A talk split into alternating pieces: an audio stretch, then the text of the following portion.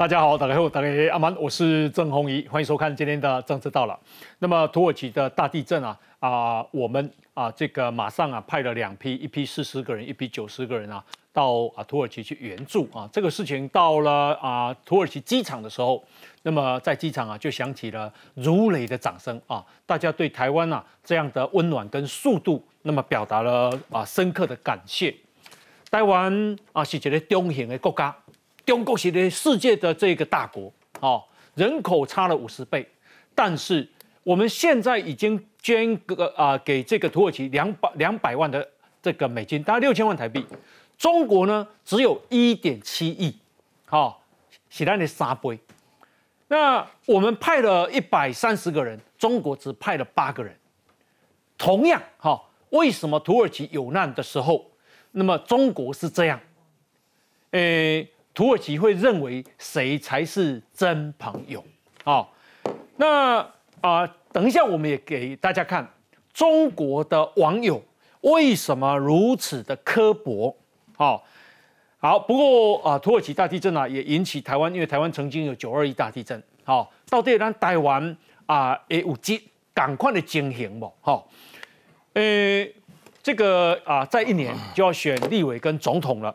那么国民党啊，现在因为九合一算太后了，所以呢说啊，现在他们正在组织啊议员的这一个绕跑大联盟哦，或啊议员加选掉你啊，足多人都要走去选立委啊。那么，所以黄光琴啊说，他才不相信这样的社会观感哈会好，他也不相信这样的气数不会用尽，他就是不相信。啊，为什么不能让不能像民进党的阮昭雄、何波文、李坤城呢？好，议员西雕被酸你味道来供啊，所以这两党之间呢，现在啊的社会观感跟啊这种决定啊有很大的差别。那另外呢是啊这个罗志强，好啊谁谁的谁谁的高雄啊被算新店啊被算通啊被算，搞不要有个谁等于大安区啊，他连啊这个啊大同啊都不敢去选。呃，另外是这个林明珍啊，现在啊这个立委的补选，因为林明珍啊把啊承诺鬼公伊未够算啊，但是尾啊伊嘛够算，所以即马今日个讲的话，吼，大家要那个相信，哦，伊伫为因囝铺路吗？另外是为什么伊我都摕遐尼侪钱，几落千万，替两个囝买厝，哦，钱到底是对来？那么，另外是这个啊气球事件啊，美国正在打捞哈。那么啊，按照 CNN 说啊，这是新冷战的关键时刻啊。诶，国民党今天已经派员去访问中国了。那么要见“一国两制”台湾方案的总设计师王沪宁。好，我干嘛给他给他五节的人公加后，丁力主义西部，一共这是把中国加害者当洗白成施惠施惠者。好，怎么可以这样？那今天我们邀请到的来宾，第一位是民进党的立委林俊宪林委员，洪阳各位观众大家好，好，另外是政治系教授 范世平范老师，辉哥好，大家好，啊，资深的媒体人王瑞德，洪爷好，大家好，好，另外是我们啊国家前地震中心的主任郭凯文郭主任，哎，洪爷好，各位观众大家好，好，另外是资深媒体人陈东豪，大家好，好，以及民进党新北市的司议员卓冠廷，洪一哥好，观众朋友大家好。好，那待会儿国民党台北市议员李明贤也会加入，以及中华亚太精英交流协会的秘书长王志生老师。好，那么首先呢来看啊，那啊这里啊救援队哈搜救队到了土耳其伊斯坦堡机场啊，爆出如雷的掌声啊，就表示对台湾诶这里欢迎啊，也是这种温暖啊，让他们啊深刻的感受到。那啊，这个现在啊，土耳其的地震哈，死伤非常惨重。那么刚刚最新的统计已经啊，达到快要八千个人了。来，我们来看部戏啊。来自台湾的搜救犬在瓦砾堆中不停来回搜索，三次三次指挥动三呼叫，每一个角落都不放过，寻找有没有待救的受困者。先找灾区好了，我们先确认这边没有。这里是这一次强震重灾区土耳其阿德亚曼，原本八层楼建筑，一到三楼直接往下塌，景象触目惊心。我们有使用了这个 K9 哦跟搜索的器材啊进行。哦，这个确认了。那目前没有生命真相的发现。来自台湾的第一批搜救队伍在当地时间八日清晨五点半展开救援工作。第一梯队伍包含消防署特种搜救队十人、北市消防局二十八人，还有医师、护理师、搜救犬。前进路程非常艰辛，从台湾抵达伊斯坦堡机场后，得再转机到阿德纳机场，接着转车才能到阿德亚曼重灾区。光是在土耳其境内，路途就要一千两百五十五公里。这是一个八层楼的建筑物，然后一到三楼是直接塌陷，然后三到八楼是往。马路的这个方向倒，但受到电力破坏影响，沿途完全没有路灯照明，道路一片漆黑，影响救援进度，也大幅增加救援难度。台湾英雄们的身影出现在国际媒体 BBC、IG 报道封面上，CNN 记者连线也特别提到来自台湾的搜救队。土耳其世纪强震，台湾队长途跋涉，但搜救挑战才正要开始，不只得顶着低温，还有各项严苛条件，希望借由过去经验，把握黄金时间，救出可能的生还者。啊，这个是 BBC 啊，BBC 啊，英国国家广播公司，他特别报道这一次台湾啊，派出了一百三十个人，两批前往救援。英国媒体 BBC 说啊，登上啊，我们的这个救援队登上了 BBC 啊的 IG 贴文啊，Instagram。那不仅以台湾搜救队登上封面，更以国家来称呼台湾。那么在整个这个报道里面，所有的国家，哈，七张图片中，搜救队都来自不同的国家，只有台湾占了两张的版面啊，俊俊兄。哎，就想不到这个国际媒体注意到台湾呢。第一个啊，嗯，因为台湾几乎在第一时间呐，哎，我们就启程出发了。是，那我们接到消息哈，大概第一天晚上啊，我们的救难队其实听到讯息，台湾的救难队就在准备了。嗯，然后。然后当天呢，啊，内政部啊，这个还有外交部，大概就安排好了，我们第一时间就出发了。嗯嗯嗯嗯。你现在跟我对当的灾难哈，我觉得台湾人最感同身受了，是，因为我们自己可以体会到那种地震的惨况还有可怕。是。那这一次呢？我们的救难队啊，这些都是我们经过几次地震的磨难以后所训练出来的。是，这东西就就有经验，呃，可以说这是我们最好的精英的那个救难队啊。是，现在都第一时间就出现在土耳其。嗯，哦，那 我们也非常感谢了，就是说，第一个，在过去啊，啊，台湾曾发生这种灾难的时候啊，在九二一大地震，土耳其的救难队，嗯，大概两天以内就到台湾。是是，因为是他会第一时间就来啊，嗯，好，所以在国际社会就是这样子，大家互相帮忙。啊，哦哦，互相协听，是是，可不可以看到像日本，日本发生灾难，为什么后来日本人跟台湾人的感情本来就不错，嗯，忽然间后日本人对台湾特别的重视，雪中送炭很重要哦。因为对这里最最港口最困难的时阵啊，台湾那呢，就第一时间啊，人啊来，钱啊来，物资啊来，嗯嗯嗯。哦，所以 我们可以再相相对比较了哈。大概我们台湾发生灾难的时候，中国还在还在政治吃我们豆腐了。嗯嗯嗯。救难救难队的专机不能通过中国领空了。救难物资别在底下来台湾，爱上一中国和一个上好了。嗯。哦，等等这些。我我想台湾人都记住了，而且中国发生灾难是像四川大地震，台湾人满不给到贵体的英文啊。是，我们也是。哦，我们捐了 几十亿啊，七十亿啊。对，如果以以人口以国家比例都要红以共，那一个中型国家，但是台湾呐，在这种国际社会上需要我们可以出力的地方啊，是台湾人永远都站在最前面。我感觉这点哦，啊，我我就感动了，而且啊。现在政府接到很多的民间的力量啊，嗯很就就做给人嘛，被关紧，被关物件。哦，还有政府现在赶快，现在网络上你都很快就查得到了哈。直接捐到土耳其，嘛，就国际的救救难救难的那的那个地方，或者是到通过我们政府的啊那个的专责单位啊，把你的物资或者是你援助的金钱，现在。现在大概政府都叫都建立。高雄市长陈其迈嘛，关几个位先税哦，哦，来给大家看一下哦，这个啊是发生在二月六号的清晨，哦，七点八的规模的强震。那现在啊啊，这个两个国家统计有七千八百个人罹难了，哦，灾情非常的惨重。那台湾是当时呢，台湾是啊二月六号的清晨的地震，台湾是二月六号的晚上十点二十五分。啊，我们就组织这个啊搜救队赶快去了。那第二批是九十个人啊，在啊这个昨天晚上就去了。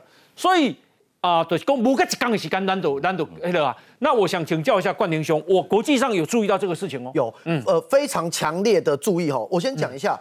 呃，这一次是不分在土耳其国内还是国外，是广泛的报道了哈。嗯，我先给大家看几个画面哦。这个是土耳其《每日晨报》的报道，《每日晨报》在土耳其当地是非常有影响力，某种程度它是非常亲当地现在政府的一个媒体。嗯，你看到他的报道哦，它在我们第一时间飞过去的这一百三十个人当中，第一批四十人飞过去的时候，他直接在他《每日晨报》上面直接秀出的照片上面是有中华民国的国旗的。哦，在在土耳其的媒体。是。那刚刚红英跟你讲到，在呃在 BBC，它的 IG 上面非常特别。嗯。IG 上面有七张照片，其中每一个照片都是一个国家，只有台湾有两张照片。有。我给大家看另外一个，是美国的 CNN。嗯。CNN 的画面哦，是直接把中华民国直接上面直接打台湾。哦，而且跟哪些摆在第一个呢？对，摆在第一个，而且跟哪些国家放在一起？西班牙、波兰、呃英国，还有世界很多个国家。那你看到把台湾跟这些世界的各国放在一起，代表说我们的救难队真的有受到国际的关注。嗯，那我强调一下时间的部分，二月六号发生，我们的救难队是二月六号当天就出发。对，有人讲说，哎，怎么第一梯只有四十个人？我要特别帮政府讲一下话。其实第一时间哦，内政部消防署跟各个县市的消防局跟特搜队人。一百四十名已经准备好，除了消防署的特搜队外，台北市、新北市跟很多县市的特搜队都准备好。我们的外交部啊，跟土耳其联系，问说我们这一百三十人准备好了，可不可以过去？可是土耳其的天后状况非常的糟糕，糟糕到就是想说，你飞机不要一次两两全部过来，我们能够土耳其航空的先过来就先过来，所以四十人先上飞机飞过去，那第二梯的九十人也随后过去。刚刚有提到中国在吃台湾豆腐嘛？是，我要讲的重点是我们二月六号飞过去的时候，中国完全没有任何的救援队员过去。嗯，他们的第一批八个人过去是到了二十四小时之后，到二月七号才八个人过去。哦，所以他们在消费我们在吃我们豆腐的时候，其实他们是一个人都没有过去。嗯，啊，我觉得这个非常要不得。好，来给大家看一下啊，这个是中国啊，中国先遣队。根据中国央视新闻用户端的报道，中国第一支社会救援力量叫公羊救援队，在二月七号上午派遣第一支国际承收救援队。我们是几号去？六。我们二月六号就去了。他是二月七号由杭州基地出发，赶赴土耳其啊，这个去救灾。先遣队八个地震救援专家所组成，八个。我们是几个？我们现在已经一百三十，一百三十。我们捐多少钱？台湾捐赠土耳其政府现在是两百万美金的救援啊，赈灾救援。习近平今天宣布，这么大的国家捐一点七七亿的台币，四千万人民币，咱是六千万代表对吧？嗯嗯。一关一点七七亿的人民币，好，哎，对一点七七亿的台币，好，然。救援队比咱少较多，咱百三个因八，咱捐六千万的台票，因捐一亿七千万。我想请教一下瑞德，而且速度比台湾还慢，你有什么感受？呃，红英，你知道，那么中国在宣布他们要这个支援土耳其搜救的时候，特别强调一句话，是土耳其他们是在土耳其政府的请求下。所以才决定去的哦。请问一下，台湾是土耳其政府请求吗？没有，不是。台湾是人家都还没有说，我们就已经准备好。那么跟各位解释一下，那么台湾在因为因为二我中国跟土耳其有没有邦交？没有。我们跟中国跟土耳其有有有有啊，我们没有，我们没有啊。他们有邦交，反而这样。对，而且呢，事实上呢，我们曾经有一次要捐给这个土耳其一千万美金呢，嗯，就是因为中国出面干扰，所以我们没有办法一次捐。有的人会认为很奇怪，说为什么我们不多捐一点，对不对？哈，事实上，因为有曾经有发生过这样的事情，就是我们要捐钱给土耳其，但土耳其因为中共的因素，所以不愿意接受这个捐款，就对了。我们在九二一大地震的时候，全世界来了二十一个国家，总共有三十八个国际搜救队，哦，快一千人来救台湾嘛。我们台湾那时那时候我刚好是跑消防署的记者联谊会会长，你知道吗？台湾我们。全国消防队员连一具生命探测器都没有，嗯，所以呢，看到人家用高科技在救人，对不对哦？然后用搜救犬在救人啊，我们很激动。为什么？人家从国外呢爬过来，然后想尽办法，而且在很危险的地方，那种还有余震的情况下，他都愿意帮我们救人啊。嗯，那那时候呢，那么呃，第呃第一支来的这个队伍呢，包括其实包括美国的飞马，包括这个很多俄罗斯也有派来哦。啊，俄罗斯派来就是因为中共拒绝，中共拒绝飞那个中共领空，才飞西伯利亚绕一大圈过来哦。然后呢，那时候那么也因为这样子，土耳其有十七个人来，在我们彰化的园林救出了一个，在那个倒塌的那个大楼，他他他这个在大楼是很高的大楼住第四层楼，结果四层楼他因为生病躺在这个床上，那个廖姓的这个小姐女士啊，结果。他的时候，他掉到那个地下四层楼，就被土耳其的搜救队员找到。然后呢，找到以后，那个医生还用用用用水来用什么跟他交谈，想办法安抚他的情绪，最后把他给救出来。他们要离开的时候，十七个搜救队员还不要彰化基督教医院去探望这个廖，他们救出来这个廖廖姓女士。哦，那为什么土耳其第一时间就来？我们有一位吴凤是土耳其人嘛？对，他有揭露这个事情，不过吴凤没有说的很清楚。嗯，其实，在一九九九年呢，九二。一之前一个月，八月十七号，嗯，也是在清晨的时候，对，他们发生一个规模七点四，比我们九二一还大地震还大，嗯，那次大地震发生了以后，你知道全世界第一个把帐篷、睡袋，然后这些东西弄进去的国家是谁吗？台湾，就台湾，好，就台湾三千三千顶的帐篷，然后还有包括睡袋，还有包括衣物干什么？而且包括实际志工，还有包括世界展望会这些很多人都在现场煮热食给他们吃，嗯嗯，所以对很多土耳其人来讲，他觉得。我跟跟台湾没有邦交啊！嗯，你看这一次发生大地震，请问一下，那个那个这个震央附近，他躲到什么地方去？台湾中心，台湾中心，就台湾中心去。对，那台湾中心，你要知道，甚至于在去年三月，对不对？台湾中心还一度被中共干扰，干扰是要求我们要把台湾两个字拿掉，嗯，不能有台湾，就没想到。没想到台湾中心这一次大地震成为这些难民的庇护所啊！所以呢，当时一发生的时候，我们我记得那时候慈济发动了五万人募款啊！你知道，在整个募款组组在那个地方，包括组合屋，然后救这个土耳其人募款的最后一天，就是九月二十号。隔天发生九二一大地震，他们让土耳其人很感动的是。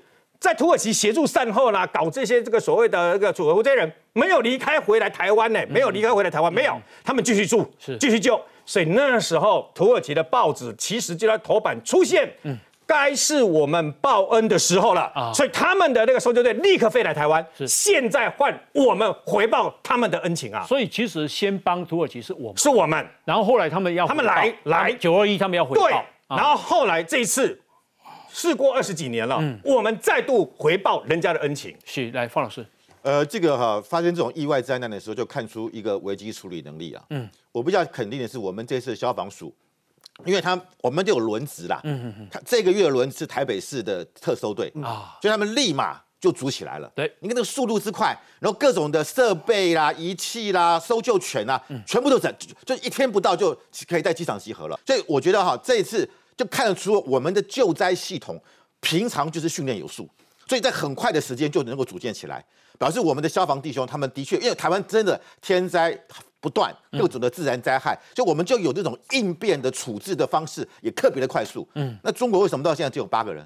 我觉得就是他们一时不知道如何去处理这样的一个，要怎么招募啊、召集，他没有一套系统。嗯，就他现在可能还在做整个的一个准备的。怎么会没有系统？他要来骚扰台湾，全很有系统啊。所以就是说，他只能做他已经规划的事情。嗯，他在处理应变的问题。所以我们看，这是应变哦。我们在应变上就比他超前部署很多了。第二个就是说，其实中国跟中国不是没有过大地震啊，唐山大地震啊。汶川，汶川，汶川大地震还记得吗？汶川地震的时候，嗯，总理温家宝调动不了解放军，嗯，还在电视前面拿着话筒说：“你们都是人民养出来的。”嗯，解放军两手一摊，不愿意救啊。哦，而且多少的这些救灾的这些钱，后来都被人都贪污掉了。嗯嗯，汶川也是嘛，是都是嘛。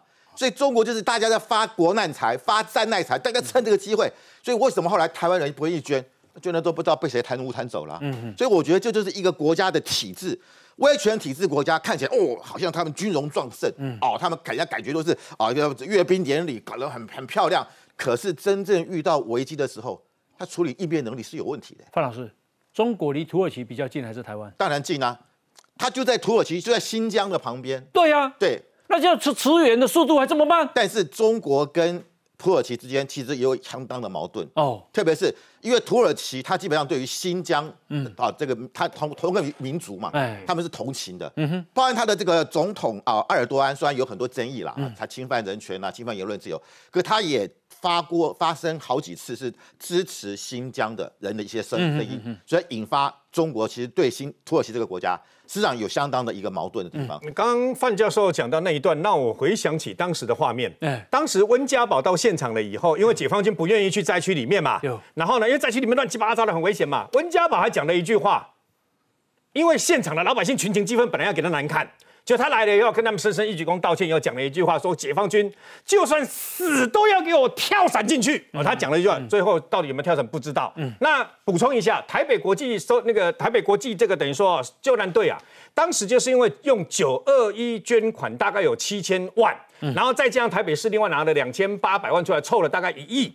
然后成立的为什么要那么多钱呢？因为你要成立以后要买一大堆的救灾物资。我们这次不是四十个先去，对不对？带了五吨的救难物资，然后被后面再紧接而来又一大堆人啊，这个等于说接接着去嘛，等等啊。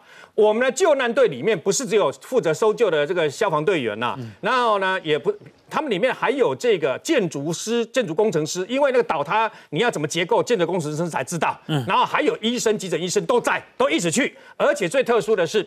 所有的食物都是我们自己带去的。我们去了以后，当地土耳其他们不需要管我们的食物干什么，我们就食物帐篷都是自己跟着走，包括消防那个消防的搜救犬都是我们自己来。这些都是因为过去人家在九二一大地震的时候来救我们，我们现在有能力回馈全世界各国啊。是，呃，所以中国哈虽然他也相当重视土耳其啦，嗯，因为土耳其呃等于是跟新疆连在一起，大家的一带一路。就是从土耳其开始，那他在二零一九年也肯曾经给他贷款，大概是十亿的美金，啊，大概是由用中国人民银行贷款，但是呢，这个钱后来到底花在哪里，人民感受不到，而且让土耳其债台高筑，所以中国跟土耳其的关系其实是很暧昧的，啊，彼此相相连，但又有矛盾在。我刚刚刚刚讲到叙利亚的问题，哎。这个土中国跟这个土耳其在相关的问题上看法也不一样，所以我觉得啊，中国现在，当然你看他捐了这个一点七七亿台币，哎，我们台湾加起来六千万。呢，我们人口少那么多，可是我们依然是慷慨解囊，就表示，所以我认为这次土耳其也要认清楚，就台湾跟土耳其的关系看起来虽然没有官方关系，可是民间的力量，还有我们这次派了这么多的，咱派八三个，中国派八个，我贡献了，以中国的国力呀。派一千个就不为过，没有错，对不？哦，那六千万，哦，今麦哎，我们现在还在捐钱哦，还在募款哈。中国哦，今麦虽上十亿贵嘛，不不为过对。对不？哦，国力那么强大，你那叫你一边灾难，人家不会记起来吗？哈，诶，这是啊，这个如果摄影大哥可以的话哈，可以拍近一点哈，几乎啦夷为平地啊，好。我想土耳其的这个建筑大概也有很多有问题，嗯，好，这等等一下说了哈，呃，这个这么凄惨啊，好，起码死下这人，起码因讲吼，竟然小粉红竟然很刻薄了，哦，讲中国某平台上的影片留言区竟然充满了刻薄的小粉红啊，所以呢，有一个较有良心的啊，伊就讲讲。天灾有可能降临到任何一个国家，所以也意思讲，咱中国冇可能呢。希望大家别太刻薄了。很多人其实也是给他支持哈，但是，请大家看一下，好，作为一个经历过几次大地震的国家，是什么让我们在面对他人苦难的时候这么刻薄啊？啊，我都靠讲过啊，因为唐山大地震、汶川大地震，结果你看嘛啊。啊，这个人说，任何一个国家会遭受自然灾害，国民遭受劫难都不应该被嘲笑。天灾随时可能降临到任何一个啊一国的任何一个人头上，别太刻薄。给我底下的留言，请大家看一下哦。嘿，啊，我就是刻薄的，怎样？啊，这个说我也刻薄。哎，杰罗姆，赶快拿哦，你注意看哦。这个人说俺也一样，这个人也说俺也一样。这个人说：“我也一样，他们都刻薄，那我也刻薄啊！”好，这个人竟然讲复议。那这个人讲什么？说乐山有座大佛，意思就是说啊，只有大佛不刻薄，我们人都是刻薄的。这个人就就这个人就接着说，那这个大佛就他博爱嘛，我们也刻薄。哎，东好，为什么有人家人家灾难他他们要刻薄啊？就自己自己这个夜郎自大嘛。不，夜郎自说我们很伟大，这跟科普又不一样哎。他们就是觉得自己很厉害啊。其实其实你知道，嗯，这几年四川一直都有大地震啊。只是没有像汶川那样子，那那时候那么惨。那时候汶川，我们捐多少钱过去啊？嗯，没人，没有人在落井下石的，没有人在山火上撒盐的。哎，啊，可是为什么这样子？瞧不起土耳其吧？瞧不起？为什中国是其实瞧不起土耳其的。嗯，他觉得土耳其是什么样的国家？跟我比，我是全世界第二大国。土耳其有八千五百万人口，哎，土耳其算大国呢。我是三亿是世界第二大经济体的。嗯。那个时候，那个时候他们是觉得说，只要我一带一路过去的时候，所有东西都要经济依赖我嘛。嗯。中国在看土耳其的时候，觉得你落后了。哦。没有很复杂啦。嗯嗯嗯嗯。那更何况有一段时间，这个新疆的这个这些呃突厥人，嗯，还依附到土耳其那边，为了要为了要要要处理新新疆的这些维吾尔族，嗯，他们也在土耳其下手啊。所以他们把人道放在，他们把政治放在人道前面。这是这典型就是中国哈把民族主义搞到极端的时候就会跑出这个样子啊，太可怕了！不，不是说所有的人都这样子哈，因为也会有。而且等一下回来我继续麻烦你哈，我们要先进一段广告来休息一下。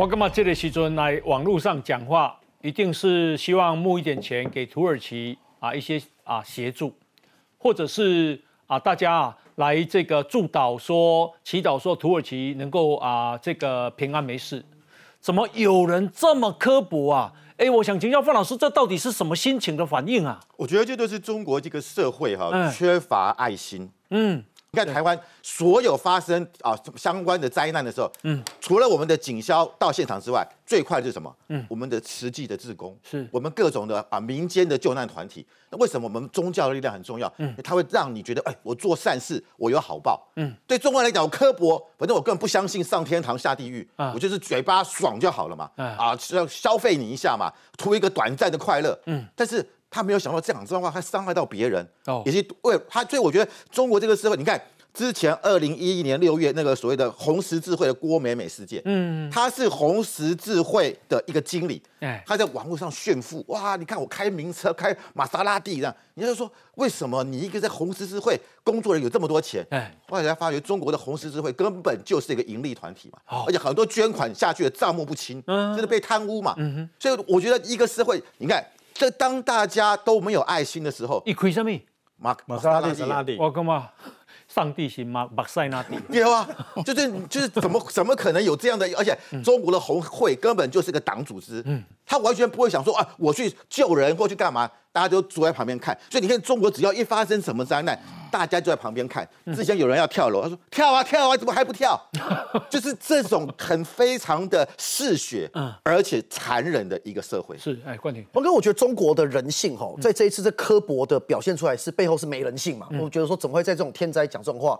可是另外一部分是他们疯狂的吃豆腐，背后是因为爱面子，所以没人性加爱面子，疯狂吃豆腐吃到什么程度？黄云哥，你知道刚刚中国最新的讯息，他们出来对世界各各国宣布，主要是讲给台湾人听啊，说我们台湾人民现在留在土耳其的，如果有寻求庇护，赶快去找中国大使馆。嗯，啊，我们明明我外交部平盘点完啊，我们现在还在土耳其的旅客啦，四百一十四人。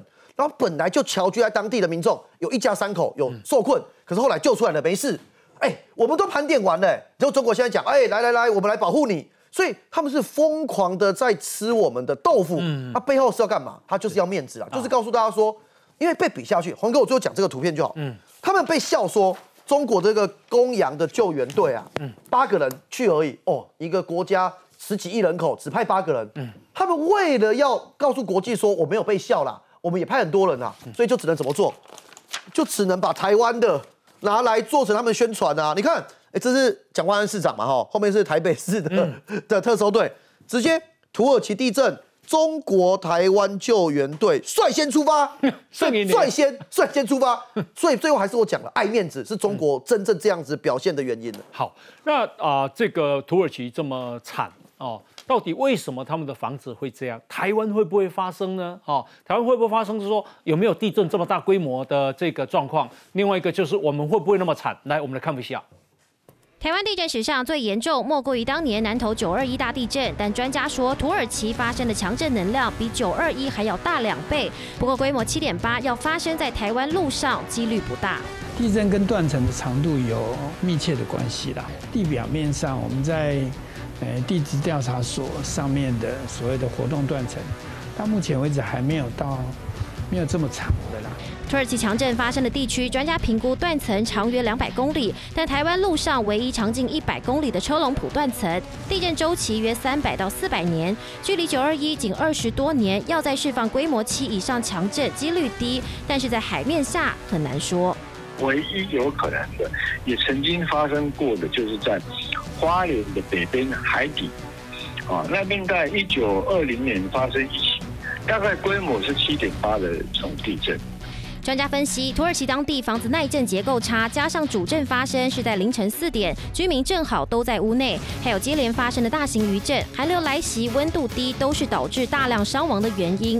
以目前台湾现在的建筑的抗震的能力来看，哈，就算哈，就算发生很大的地震，第一时间就垮掉的几率，呃，是。呃，比较低的。无论台湾是否有可能发生规模七以上强震，毕竟整个台湾都会在地震带上，得时刻留意，提高警觉。好，那么啊，我们今天也请到地震中心的前主任郭凯文郭主任哈。哎，郭主任啊，那台湾的加惨没？其实我们台湾哈，哎，那个九二一地震，我们测的瑞士规模是七点三，哎，那是用我们台湾区域的那个地震网测出来的。但是美国地质调查所哈。他们测的，他们是用另外一种方法，另用另外的地质模式哈，然后然后它的网是世界网，所以它测出来的哈叫做那个地震距规模叫 MW，那 MW 跟 ML 哈其实不是一个东西了，就是因为美国地质调查所它测的是七点七点八。是七点七啊，所以现在就是说都 MW 跟 MW 比啊，那我们是七点七跟七点八，其实其实差不了多少。哦，所以那你九二一嘛，真严重，还不跟他们差不了多少，差差不了多少。但是我我们九二一哈，嗯，那个真正的那个灾害哈，是在后面有三个六点八的余震，嗯，它就是七点三是主震嘛。那他们说这一次土耳其的地震的威力是一百三十颗原子弹爆炸四十三秒，连续按那一里爆炸啊，真的吗？是威力这么强大？呃，土耳其那个七点八的那个应该是。是两百五十颗原子弹，这么多啊？哎，对，两百五十颗，因为那个八点二的话是一千颗嘛，哎，那八点零就是减半就变五百颗，然后那个七点八的话再减半就是差不多两百五十颗，嗯，两百五十颗，那个这这样子那个讲法是比较，哎，基本是比较正确的。汉细十三秒票，它它是这样子哈，就是说那个其实很大的地震哈，其实就是有一个很长的断层哈，它那个。就像我们九二一哈，哎，那个地震发生的时候，它震央是在基基嘛。可是住在台中的人哦，他他们会说听到那个像机关枪啵啵啵啵啵哈，这样一一直打过来的那个声音，由远而近，越来越近。嗯，那它那个地震哈，其实断成一百多公里，它也不是说一秒钟内全部破掉，就像刚刚那个主持人讲的，它可能有一个四十六秒，就是就是说它从震央开始第一点破，那每一个地方破哈，大概。规模大概就是六点零、六点六点二，大大概就差不多一颗或半颗原子弹的这个能量。然后，然后那个啵啵啵就像机关枪哈，它是它是破了以后，接着那个接着隔壁又破，在隔壁又破哈，它往北往南同时都在破这样子。嗯嗯。哎，那你你如果说，比如说破了那个六点二的哈，破了一百个，那就就把这些全部都都加起来，就有一百颗原子弹的能量。哦。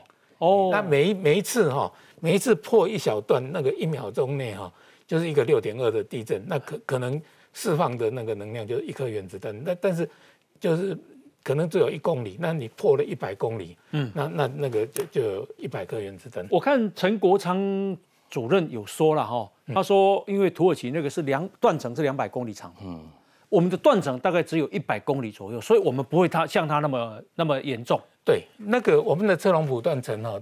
大概就是接近一一百公里，所以我们台湾西部最大的那个地震哈，也也大概就是车龙埔断层哈，那个那个就是瑞士规模七点三的。哦，我我们西部哈，在一九零六年的时候有一个眉山，那个我们都现在都是用瑞士规模了哈。嗯，眉山是七点一，然后一九三五年哈，新竹台中列震哈，震央是发生在那个关刀山，它规模也是七点一。嗯，然后唯一的一个七点三的哈，就就是在那个。诶，车龙埔断层，嗯，就就是我们西部了，西部就有三个七以上的地震。那东部的话，哈，那个大的地震就比较多一点。嗯，重重谷的断层蛮多的嘛，像去年都还有六点八的、六点六的。哦，然后那个，但是我们外海哈，那个六丘海沟那边可可以到八点零。嗯，因为海沟的构造比较大。好，哎，呃，因为我看新闻是写讲啊，因为两百年来那个所在啊，啊都没有这个。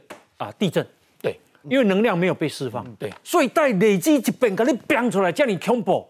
啊，我们台湾是不是一直因为北西东会海的海的，这个对华的是好消息，能量有释放啊？是是是，哎，那个可以可以看一下这张图哈，那个土耳其哦有两个大的那个诶断层系统哈，嗯，一一个是在那个东边哈，就是东安纳托利亚那个断层系统，哎，哦，那这个这个断层系统哈。就是有大概两百多年哈都没有发生规模七以上的地震，六点几的还是有了哦，小地震。那因为这这个断层哈，它表面是断层，那底下的话是阿拉伯板块跟那个安纳托利亚板块的交界。嗯，那另外在土耳其的北边哈，有一条很长的那个呃，就是叫北安纳托利亚断层。嗯，那这条断层是很有趣哦，它从东边开始哈，那个每每隔十年或二十年就有一个规模七。七以上的那个地震，嗯，那依序哈，有有那个洞一直向西哈，嗯，一直跑，现在已已经跑到伊兹密特啊，对。他们说下一次可能再来就是就是伊斯坦堡，哦，他他就会哇，伊斯坦堡不得了了，伊斯坦堡那个人口多密集啊，对他他是这样子，有有每隔十年到二十年之间哈，就会出现一个期的，就会出现一个期的，那因为它出现的非常频繁，嗯，哦，所以民他们那个。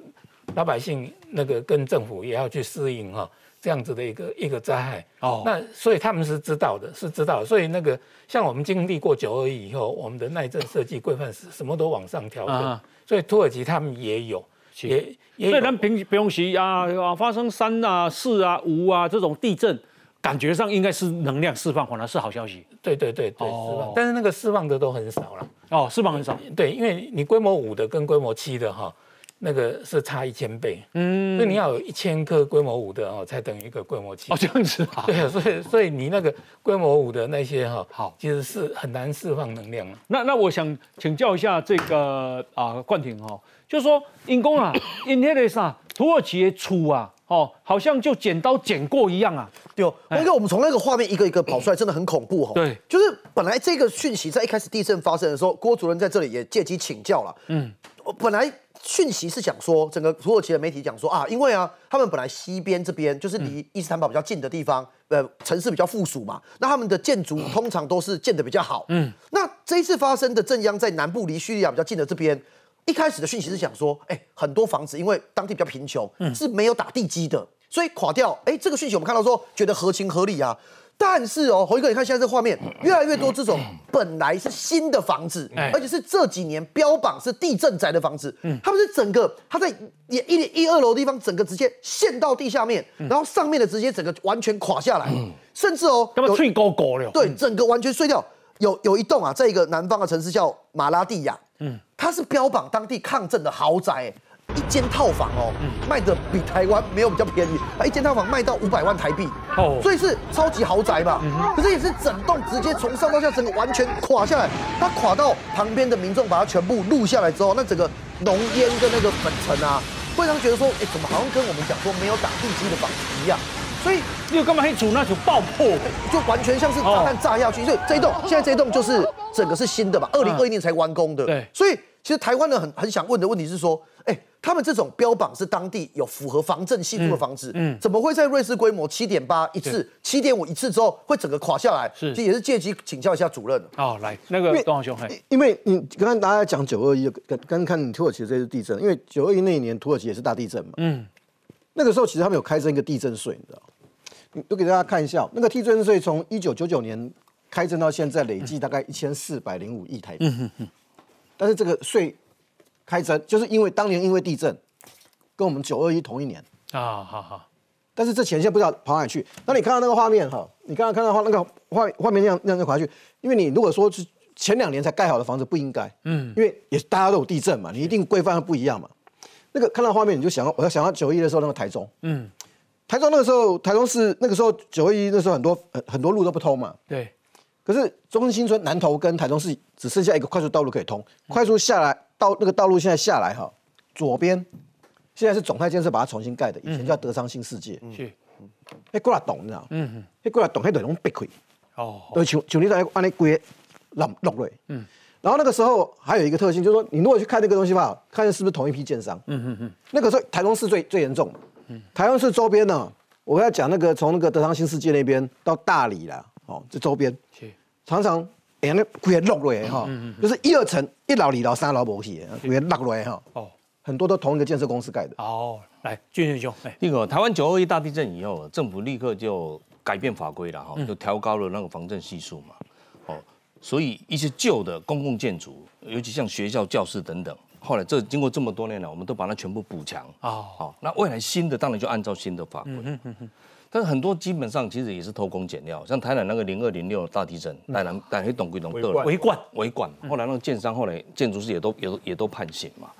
但这这一次土耳其会更严重啊，因为它范围太广，它灾区大概三个台湾大。嚯嚯嚯！我我想它的整个救灾系统应该崩溃了啦。嗯。那所谓救灾黄金时间是七十二小时。有。六号告军嘛，一定差不多被搞啊。所以基基本上全世界要去帮忙它，那大概这这是这黄金那个能够时间也很有限。最冷的地方说零下十五度。而且还有啊，它倒塌的房子啊，基本上灾民在里面了，如果没有还没抢救出来哦，有时候可能一个晚上就死掉，因为太冷了啊，刮细。啊，你的捆，你能请个救沙嘛？嗯。哦，如果倒下来就就没有电，没有暖气了。是。哦。所以我看到几个照片，那个那个灾区的照片，将会陆陆续传出来，他那个伤亡数字一定一定会往往上往上飙高哦。我是觉得还是需要全世界 真的有热心的人，我们真的哎，还是要很多的力量去给他协助了。傅老师要补充，哎，对我我觉得这个就凸显出他们这些整个，因为土耳其说实在，他的政治哈非常的一般专制，总统很专制，第二个就是贪污非常的严重。嗯，所以我只能说，这是不是又是所谓的豆腐渣工程？哦，因为没有监督嘛。嗯那所以大家也没有去，然后这些建商跟政府串串串流一气啊，就要检查啊啦，随便检查了就过了嘛。嗯，所以我觉得民主国家的好处是监督制衡。嗯，所以你会觉得，哎，土耳其是民主国家，他这言总统基本上把整个言论全部都控制了。哦，而且他这个呃这个总统呢，这个总统他事实上。他二零零三年到二零一四年当总理，他总理十一年，总统九年，二十年的呢？对呀，而且宪法说修就修，人民只要上街头就就给逮捕监禁，所以我觉得哈，没有监督制衡，就是让这些贪污腐化延续下去。哦，最后受害的是谁？老百姓。对，你看在里面几乎逃不出来了。嗯，整栋下去，哎。整个家全部都跑不出来，连连一点征兆都没有，像那个碎石一样，整个土石流一样。嗯，真的，我觉得说人家，所以说郭台铭说民主不能当饭吃。嗯，曹新成讲一句话，没有民主的饭很难吃。嗯，所以我觉得啊，郭台铭如果要选总统，看看土耳其这样的威权独裁的状态，看看中国今天要救灾，整个系统动不起来。嗯，民主政体的确有它的优势，而这个优势我们过去不但轻视。还蔑视，嗯，说民主没效啦，民主的效率低啊！你看中国多么多么厉害啊！哦，中国体制多好啊！中国你看效率多高啊！那些多少都是豆腐渣工程。嗨，瑞德，呃，事实上呢，这次土耳其大概是有史以来第一次在地震发生后，这么多的有手机相机拍下来，整栋大楼全部在你面前咣垮掉，嗯，而且时间非常短，对，不寻常。因为太多了，你知道吗？太多了。照理来讲，你的建筑结构有些是新的，有些还是一二十层楼的大楼哦。它就这样塌下来，它的建筑有了很严重的问题呀。我们过去曾经看过，中国不是那种大楼规也棒的规豆腐有吧？地基，所以豆腐渣嘛。民主如果没有民主不能当饭吃，没有民主的那个大楼有可能是豆腐渣，连地基都没有。那么事实上呢，呃，因为我有去这个呃参访过阪日本阪神大地震，你知道日本阪神大地震跟台湾发生九二一大地震以后，对我们台湾有什么有什么改善？各位现在看台北市的那个呃台北市的这个环河快速道路，它下面的整个那个呃桥墩有没有全部加铁片？嗯嗯，就是为了去就是去参访这个日本阪神大地震。日本阪神大地震，各位要知道，我们的那个整个的高速公路，它那个砰砰砰，整个跌下来以后垮掉，嗯，整个垮掉。后来日本人发现，只要在那个桥墩加铁片，就不会发生这样子集体全部都垮掉的这个现象嘛。这嘛这是土耳其的厝啦，吼，这间是新厝。这间新厝讲，这是四楼、这五楼、这六楼，吼，啊土里家吼，讲因拢必顺啊啦，这边地当必顺，必顺尾啊，较紧的讲叫工人较紧把迄必顺挖起来。问题是里面已经里面已经裂了，哎。对嘛？那里面已经裂了，挖挖也看不出来。哎，啊，我那边那边啊，下次问题就在这个地方。你下次地震再来怎么办呢？现在发生你台湾了。对啊，发生在台湾，这下人家除掉，给啊两个不破价。毕竟电商有点破产，讲那个也可以关啊。啊嘞好，好，那这个呃，郭郭主任你看，如果这样的地震，台湾的房子会这样吗？我们台湾就是在九二以后，那个耐震的那个系数有大幅的这个提高，而且我知道还是。